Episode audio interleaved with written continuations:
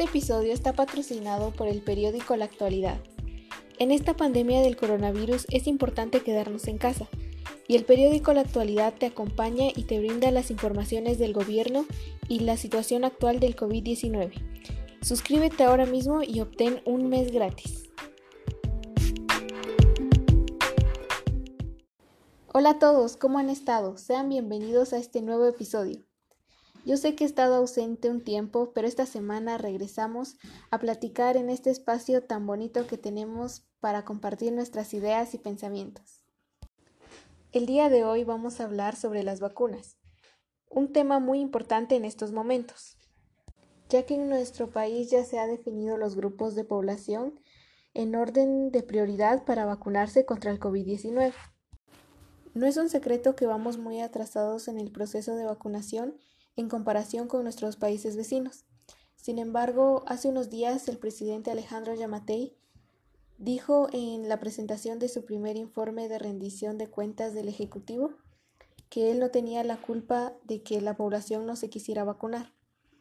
Dijo que él tenía conocimiento de líderes religiosos que señalaron que la vacuna es diabólica.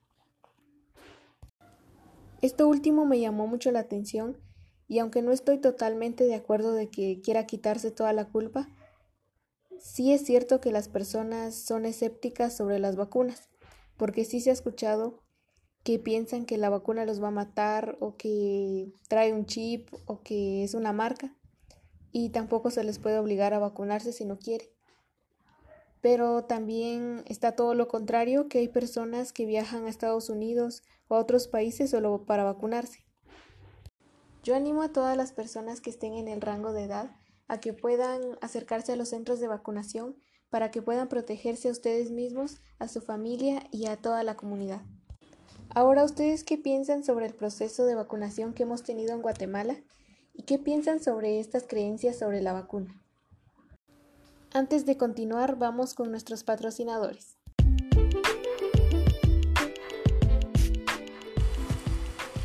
Hospital El Trébol te ofrece estudios médicos, consultas, cirugías y otros servicios.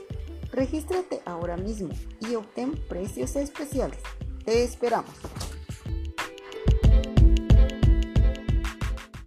La música es una muy buena acompañante si estamos pasando por esta etapa, porque está comprobado que nos ayuda a relajarnos.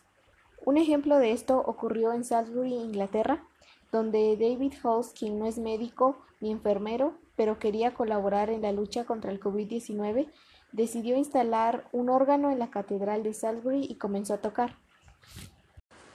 Esta catedral se encuentra al sudoeste de Inglaterra y ahora funciona como uno de los varios centros de vacunación que el gobierno británico abrió. Cientos de ancianos ya han sido vacunados en esta catedral que es lo suficientemente amplia para recibir mucha gente y guardar la distancia recomendada. David y sus colaboradores hacen un esfuerzo para cubrir todo el día. Sus organistas se turnan tocando dos horas cada uno. El director musical dijo que muchas personas que se vacunan son ancianos y se han aislado y no escuchan música en vivo desde hace meses.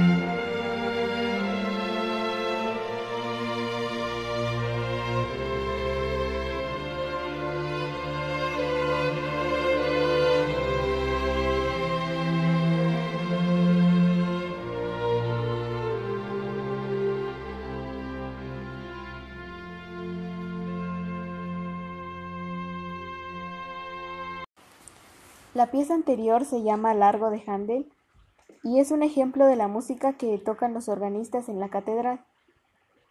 Esto me parece una muy buena idea para ayudar a las personas a tranquilizarse, porque como ya habíamos mencionado anteriormente, en nuestro país las personas todavía tienen miedo a los efectos que le pueda causar la vacuna.